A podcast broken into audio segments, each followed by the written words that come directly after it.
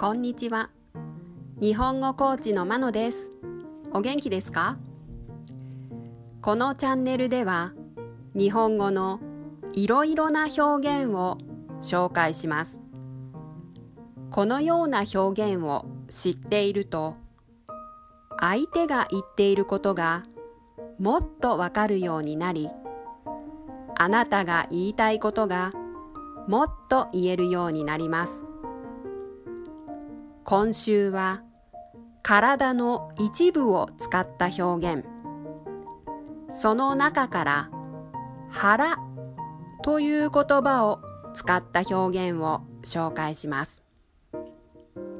今日はこの言葉です。腹が黒い。腹が黒い。この腹が黒いの意味は心の中で良くないことを考えているという意味です。黒いの黒は良くないことを例えるときに使われる色です。見た目が悪い感じの人が心の中も良くない場合はわかりやすいですが見た目はいい感じでも心の中では良くないことを考えている人もいますよね。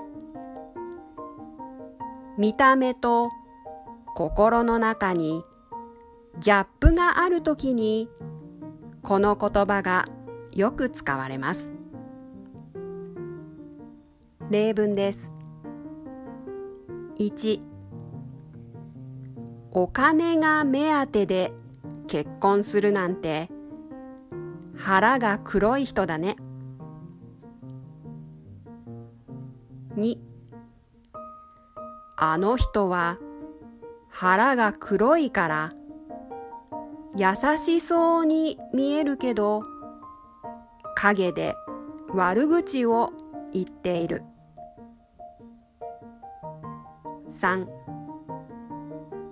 これは腹黒い彼が考えた計画だから。何か別の目的がありそうだ。いかがでしたか？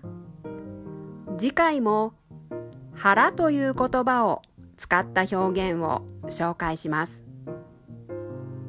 では今日はこの辺で。さようなら。